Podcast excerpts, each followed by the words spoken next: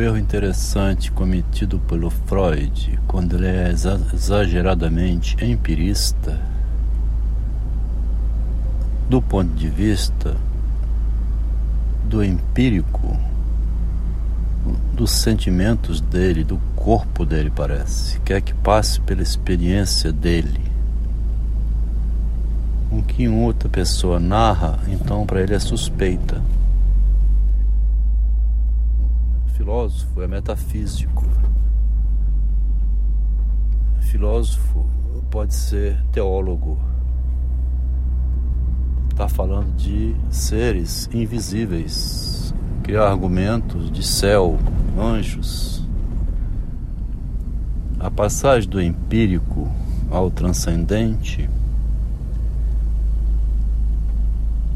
é esse problema que a matemática inicialmente é um número, né? uma maçã tem um correspondente, mas ela pode daí a pouco começar a trabalhar os números, os, objetos abstratos que não tem uma figuração na realidade. Ele só tem uma lógica abstrata de representações, um jogo de representações de letras, algarismos, números. Do mesmo modo que a linguagem pode criar na fantasia histórias que não existem. Agora, é, esse descolamento da palavra em relação à experiência, a própria linguagem, então, permitindo esse movimento para fora, é, criou no meio médico na época do Freud e hoje ainda, né? Hoje talvez pior ainda, pior do que na época. Porque na época do Freud não tinha uma psicologia dentro, dentro da medicina. Tudo era o órgão, né? E era orgânico mesmo. Tinha que fazer a cirurgia, dar o medicamento, o choque, os banhos de Mesmer, né? Que o Edgar Allan Poe comenta exageradamente na obra dele os textos de Edgar Allan Poe talvez recebeu algum tratamento do mesmerismo, porque pelo que ele escreve é muito alucinatório. É possível que as alucinações exageradas que ele transforma em texto também tivessem sido tratadas por mecanismo disponível na época, antes da invenção da psicologia, né? É possível pensar dessa maneira porque houve evolução sim com Freud. Agora, como ele foi exageradamente empirista, queria ter uma metafísica, né, uma metapsicologia a partir da experiência. A pulsão, então, era um representante no corpo, na mente do que acontece no corpo essa representação na mente, o Freud exigia que tivesse passado agora pelos sentimentos dele e que quando fossem narrados por outro que tivesse sentindo algo assim, ele tinha que buscar o, a base empírica que justificasse aquilo. Ele vai procurar o nome dos lobos nome dos, e no além do princípio do prazer, dois fundamentos empíricos já para metafísica, né, para metapsicologia, exagerados, que era uma cena primitiva num bebê de um ano e meio, uma criancinha, né, e um uma experiência de morte para quem nunca morreu. Um exagero do Freud que ele pagou caro por isso. Agora quando ele. Estou falando isso aqui pelo seguinte, porque também é, a proposta que ele tem, que seria racional no sentido de que o poeta que só alinha palavras e diz frases ou textos por pura, puro divertimento, né? Sem nenhum outro interesse a não ser eh, a rima, o belo de uma poesia, ganhar um concurso literário,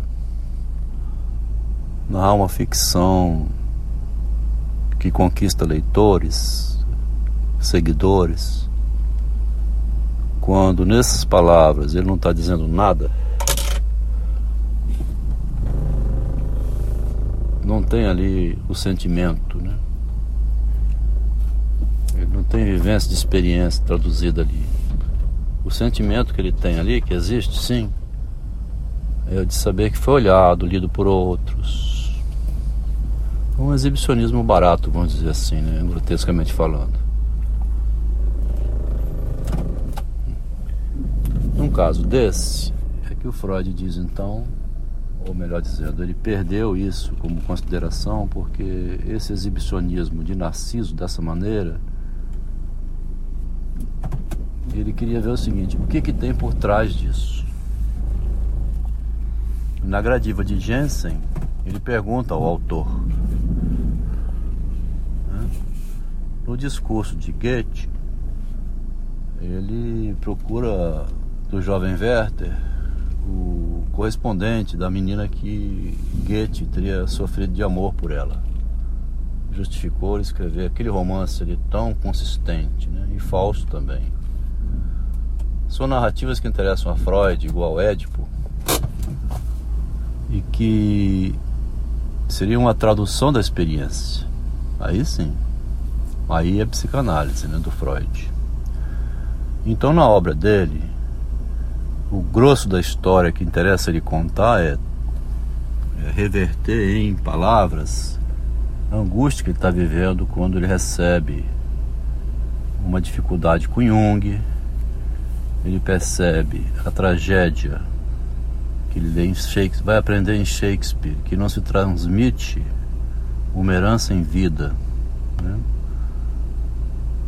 Essa tragédia da transmissão da herança, que ele vai chamar de ingratidão é que os herdeiros, não, o agradecimento deles é zero. Você pôs o nome dele, daí para frente não tem reconhecimento para trás. Isso é chocante para Freud. É um choque quando ele descobre que o pessoa que ele confia e que ele passa os dados está ali pegando esses dados e transferindo para a conta dele.